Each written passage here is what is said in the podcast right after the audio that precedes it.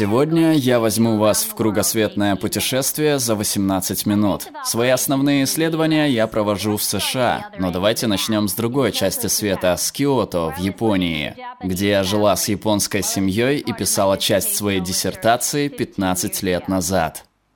Еще тогда я знала, что столкнусь с культурными различиями и недоразумениями, но они возникли там, где я меньше всего их ожидала. В мой первый день я зашла в ресторан и заказала зеленый чай с сахаром. Помолчав, официант сказал, «В зеленый чай сахар не кладут». Я ответила, «Я знакома с этой традицией, но мне очень нравится сладкий чай». Еще более вежливо он повторил свое объяснение – в зеленый чай сахар не кладут. Я сказала, я понимаю, что японцы не кладут сахар в зеленый чай, но я бы хотела положить сахар в мой зеленый чай. Удивленный моей настойчивостью, официант направился к менеджеру для решения вопроса. Вскоре между ними последовало довольно долгое обсуждение. Наконец менеджер подошел ко мне и сказал, «Я сожалею, но у нас нет сахара». Раз уж я не смогла попить чай так, как я этого хотела, я заказала кофе. Официант мне его быстро принес. На блюдце лежали два пакетика сахара. Причиной моей неудачи заказать себе чашку сладкого зеленого чая стало не простое непонимание, а различия, лежащие в основе наших представлений о выборе. Для меня, американского потребителя, если клиентка делает заказ в соответствии со своими предпочтениями, то она имеет полное право на его выполнение. Американская логика в девизе Burger King «Сделай по-своему», потому что Starbucks утверждает «Счастье – это твой выбор». Но с точки зрения японцев, их долг защитить тех, кто не знает, что к чему. В этом случае не знающего иностранца от неправильного выбора. Давайте признаем, пить чай так, как этого хотела я, было неприемлемо в соответствии с культурными стандартами. Они же пытались сделать все возможное, чтобы сохранить мое лицо. Американцы предпочитают верить в то, что они достигли своеобразного апогея в том, как они подходят к выбору. Они считают, что через призму американского мировоззрения выбор лучше всего удовлетворяет врожденное и универсальное желание всех людей выбирать. К сожалению, во многих странах странах и культурах эта точка зрения, основанная на предположении, не всегда верна. Иногда она не подтверждается даже в самой Америке. Мне бы хотелось обсудить некоторые из таких предположений и проблемы, связанные с ними. Я надеюсь, что во время моей лекции вы задумаетесь над своими предположениями и над тем, как они были сформированы. Первое предположение. Если выбор влияет на тебя, то ты должен сделать его сам.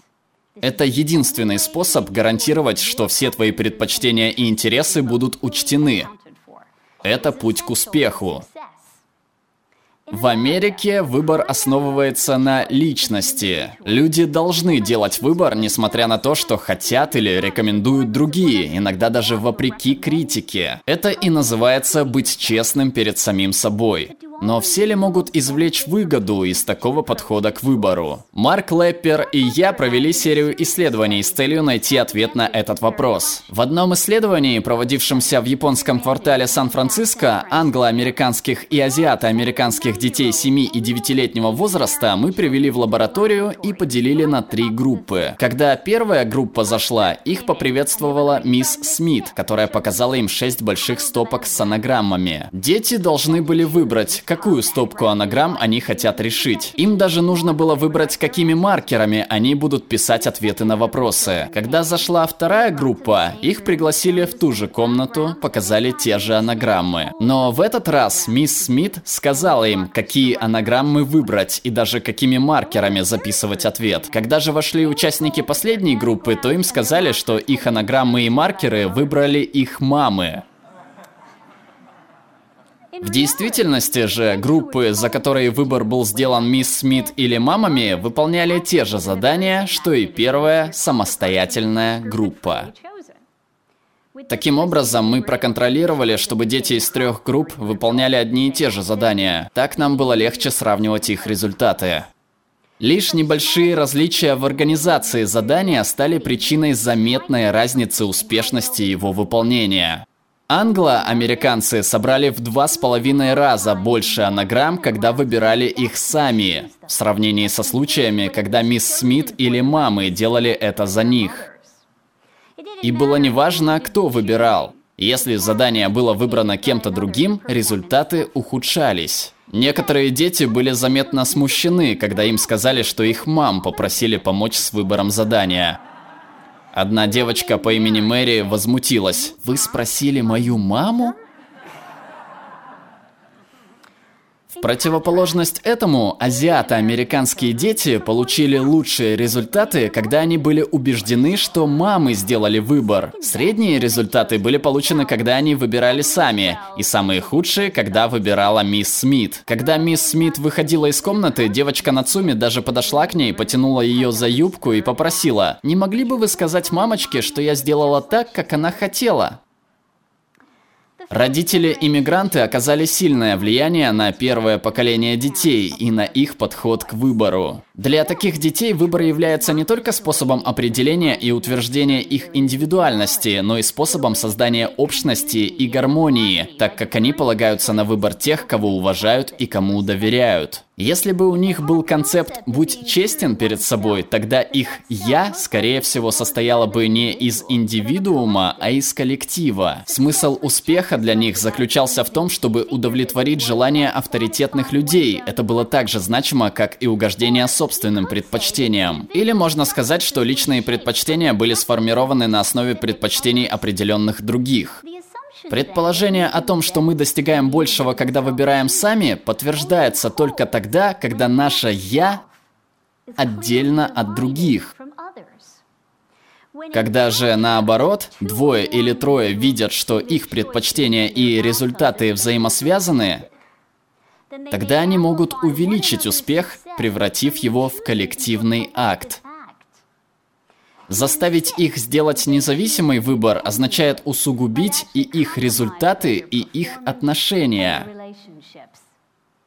Хотя это именно то, чего требует американская парадигма, которая подразумевает практически полное отсутствие взаимозависимости или признание склонности индивидуума ошибаться. Это требует того, чтобы выбор был индивидуальным и самоопределяющимся фактором. Людей, выросших в такой парадигме, это может мотивировать. Но ошибочно считать, что абсолютно каждый под давлением самостоятельного выбора становится успешным. Второе предположение о взгляде на выбор у американцев заключается в следующем. Чем больше у тебя выбора, тем вероятнее, что ты выберешь наилучшее. Это подтверждает Walmart со своими 100 тысячами различных продуктов, Amazon с его 27 миллионами книг и Match.com с 15 миллионами претендентов на свидание. Определенно, вы сможете найти идеального партнера. Давайте проверим правдивость нашего предположения в Восточной Европе. Здесь мы опросили людей, которые раньше жили в бывших советских республиках. Теперь они столкнулись с проблемой перехода к более демократическому и капиталистическому обществу. Одно из самых интересных открытий было сделано благодаря не ответам на вопросы, а простому жесту гостеприимности. Когда участники пришли на интервью, я предложила им выбор напитков. Кола, диетическая кола и спрайт, точнее сказать, 7 напитков. Во время самого первого опроса, проводимого в России, один из участников сделал комментарий, который застал меня врасплох. Так нет никакой разницы, это просто газировка, всего один вариант выбора. Этот комментарий поразил меня настолько, что с этого момента я начала предлагать всем участникам эти семь газировок. Когда я спрашивала их о том, сколько здесь вариантов выбора, снова и снова семь напитков участники считали одним вариантом выбора. Газировка или не газировка. Они сказали, что у них есть три варианта выбора только тогда, когда в добавление ко всему я поставила на стол сок и воду. Попробуйте сравнить это с преданностью многих американцев не только к определенному вкусу газированной воды, но и к определенной торговой марке. Хотя исследования снова и снова подтверждают, что на самом деле мы не можем отличить Кока-Колу от Пепси. Конечно, мы с вами знаем, что Кока-Кола лучше. Современному американцу доступно больше выбора и реклам, связанных с выбором, чем кому-либо другому в этом мире. Поэтому для него выбор состоит как в том, кем они являются, так и в том, чем представляется сам продукт. Если к этому добавить предположение, что большой выбор всегда лучше, то сразу выделится группа людей, для которых важна каждая мелочь, а следовательно и каждый вариант выбора. Но для жителей Восточной Европы внезапная доступность всех видов продуктов на рынке стала стихийным бедствием. Их захлестнуло изобилие товаров, прежде чем они начали возражать, что не умеют плавать. Когда спросили, какие слова и образы вы ассоциируете с выбором, Гжежаш из Варшавы ответил, «Для меня выбор связан со страхом. Иногда выбрать что-то мучительно трудно, потому что я привык к отсутствию выбора». Богдан из Киева прокомментировал, как он чувствует себя в условиях нового потребительского рынка. Слишком большой выбор. Нам не нужно все, что здесь есть. Социолог из Варшавского агентства исследований объяснил, Предшествующие поколения перепрыгнули из условий отсутствия выбора в условия всестороннего ассортимента. Они не имели возможности научиться, как реагировать. Томаш, польский юноша, сказал, мне не нужны 20 видов жевательной резинки. Я не говорю, что предпочитаю отсутствие выбора, но многое из этого кажется просто неестественным. В действительности мы выбираем между вещами, которые практически одинаковые. Ценность выбора зависит от нашей способности воспринимать различия между вариантами выбора. Всю свою жизнь американцы учатся находить отличия. Они занимаются этим с такого раннего возраста, что начинают верить, будто каждый рождается с этой способностью. Хотя фактически все люди имеют основную потребность в выборе, мы не все видим выбор в одном и том же месте или в одних и тех же условиях. Когда кто-то не видит, чем одно отличается от другого или имеет слишком много вариантов, процесс выбора может запутать и разочаровать. Вместо того, чтобы выбрать лучшее, мы потрясены выбором, а иногда даже боимся его. Выбор уже не подразумевает возможности, а оказывает давление. Это не признак освобождения, а мучения бессмысленными мелочами. Другими словами, в сравнении с Америкой, выбор в этом контексте может стать чем-то совершенно противоположным, если он предоставлен людям, недостаточно подготовленным к нему. Но это касается не только тех, кто живет в других странах и чувствует давление всевозрастающего выбора. Сами американцы признают, что безграничный выбор кажется более привлекательным в теории, чем на практике. У всех у нас есть психологические, интеллектуальные и эмоциональные ограничения, которые делают совершенно невозможным анализ каждого выбора, даже в продуктовом магазине, не говоря уже о всей нашей жизни. Несколько моих исследований показали, что люди принимают худшее решение, если им предоставлены 10 или больше вариантов выбора. Неважно, здравоохранение это, инвестиции или другие жизненно важные сферы. И все же многие из нас считают, что мы сами должны делать выбор и даже искать как можно больше его альтернатив. Все это приводит меня к третьему и, возможно, самому проблематичному предположению. Никогда нельзя отказываться от выбора. Чтобы проверить это, давайте вернемся к США и затем, перепрыгнув через океан, к Франции. В пригороде Чикаго молодая пара, Сьюзан и Дэниел Митчеллы, ждали появления своего первенца. Они уже выбрали имя для нее – Барбара, в честь ее бабушки. Однажды, когда Сьюзан была на седьмом месяце беременности, у нее внезапно начались схватки. Ее быстро привезли в отделение скорой помощи. Ей сделали кесарево сечение, но у Барбары была аноксия головного мозга, недостаток кислорода в мозге. Так как она не могла дышать самостоятельно, к ней подключили аппарат искусственного дыхания. Через два дня доктора дали Митчеллам выбор. Они могли либо отключить от Барбары аппарат, в результате чего она бы умерла через пару часов, либо они могли поддерживать ее жизнь с помощью аппарата искусственного дыхания, но она бы умерла через пару дней, а если бы она выжила, то осталась бы пожизненным овощем, неспособным ходить, говорить или общаться с другими. Что они сделали? Что обычно делают родители в таких случаях? В исследовании, проводимом мной с Симоной Ботти и Кристиной Орфали, мы опросили американских и французских родителей. У них у всех случилась одна и та же трагедия. Во всех случаях аппараты поддерживания жизни отключили, и младенцы ушли из жизни. Но была одна большая разница. Во Франции доктора сами решали, нужно ли убирать аппараты и когда. В то время как в США последнее слово всегда было за родителями. Нам стало интересно, влияет ли это на психологическое преодоление родителями потери любимых детей. И оказалось, что да.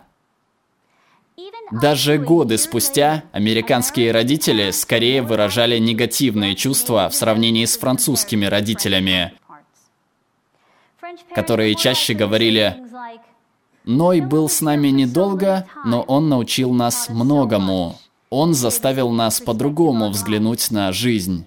Американские родители чаще начинали задумываться, а что если, а что если? Один родитель жаловался, я чувствую себя так, как будто они специально издевались надо мной. Как они могли заставить меня сделать это? Другой родитель сказал, я чувствую себя как палач. Но когда американских родителей спросили, хотели бы они, чтобы доктора сами приняли решение, они все сказали «нет». Они и представить не могли, чтобы кто-то сделал выбор за них. Пусть даже из-за этого они чувствовали себя в ловушке, виноватыми и озлобленными. В некоторых случаях они даже впадали в глубокую депрессию. Эти родители и вообразить себе не могли то, как они отказываются от выбора так как, сделав это, они бы пошли в разрез с тем, чему их учили, и как они представляли смысл и цель выбора. В своем сочинении «Белый альбом» Джоан Дидион пишет «Мы рассказываем себе истории, чтобы жить. Мы анализируем то, что видим, и делаем самый подходящий выбор. Мы живем, навязывая линию повествования на несовместимые образы, используя идеи, благодаря которым мы научились замораживать изменяющуюся фантасмагорию, которая является нашей реальностью. История, которую рассказывают американцы, история, от которой зависит американская мечта, это история безграничного выбора. Повествование обещает многое. Свободу, счастье, успех. Оно бросает весь мир под ноги человеку и шепчет «У тебя может быть все, что пожелаешь». Это замечательная история. Понятно, почему им бы не хотелось изменять ее. Но когда начинаешь присматриваться к ней, то замечаешь неточности и осознаешь, что эту историю можно рассказать по-разному. Очень часто американцы пытались распространить свои представления о выборе, считая само собой разумеющимся, что их будут приветствовать с открытыми сердцами и умами. Но книги по истории и ежедневные новости не всегда подтверждают это. Это фантасмагория, этот действительный опыт, который мы пытаемся понять и организовать путем рассказа, зависит от места. Нет ни одного рассказа, который бы подходил нуждам каждого и везде. Более того, американцы сами бы смогли извлечь выгоду из новой точки зрения на свою философию жизни, управляющей выбором так долго. Однажды Роберт Фрост сказал, поэтичность – это первое, что теряется при переводе. Это говорит нам о том, что что-то красивое и трогательное, дающее нам новый взгляд на вещи, нельзя передать другим языком. Но Иосиф Бродский сказал, поэтичность достигается при переводе, предполагая, что перевод может быть творческим и изменяющим действием. Предоставленные выбору, вовлеченные в процесс перевода наших повествований, мы можем достигнуть больше, чем потерять. Вместо замены одной истории другой, мы можем извлечь урок и наслаждаться разными версиями, которые существуют, и теми, которые еще будут написаны. Неважно, откуда мы и какова наша история, мы все ответственны за реализацию максимальных возможностей выбора и за то, что он нам принесет. И это не приведет нас к парализующему моральному релятивизму. Скорее, это научит нас, как и где себя вести. Это даст нам больше возможностей, чтобы понять весь потенциал выбора, чтобы надеяться на свободу, которую обещает выбор, но не всегда ее гарантирует. Если мы научимся общаться, несмотря на переводы, тогда мы станем воспринимать выбор во всей его странности, сложности и неотразимой красоте. Спасибо.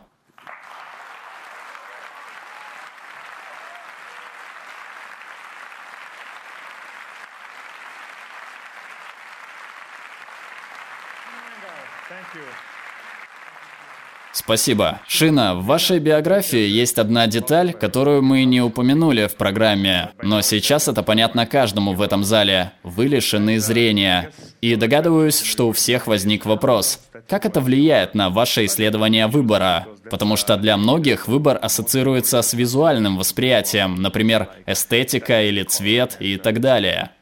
Забавно, что вы спросили об этом, так как один из самых интересных моментов в отсутствии зрения – это то, что у тебя появляется преимущество. Ведь ты можешь наблюдать, как люди со зрением выбирают. И, как вы уже упомянули, сейчас существует большой выбор визуального. Да, я, как можно ожидать, очень расстраиваюсь из-за выбора, например, лака для ногтей, так как мне приходится полагаться на то, что скажут другие, и я не могу решить. Однажды я была в салоне красоты и пыталась выбрать между двумя светлыми светлыми оттенками розового. Один назывался «Пуанты», а другой «Очаровательная». И я спросила двух девушек, и одна из них сказала, вам определенно стоит взять пуанты. Как он выглядит? Это очень элегантный оттенок розового. Хорошо, другая женщина советует мне взять очаровательное. Как он выглядит? Это гламурный оттенок розового. И я спросила их, а как я должна их различать? Какая между ними разница? И они сказали, один из них элегантный, а другой гламурный. Хорошо, это нам понятно. И единственная вещь, которая заставила их согласиться друг с другом, если бы я могла видеть, я бы точно их различила. И мне было интересно, находились ли они под влиянием названия лака или самого цвета. Поэтому я решила провести эксперимент. Я принесла два флакончика с лаком в лабораторию и избавилась от этикеток. А затем я привела в лабораторию женщин и спросила, какой бы лак они выбрали. 50% женщин обвинили меня в том, что я над ними подшучиваю, так как во флакончиках был лак одного и того же цвета.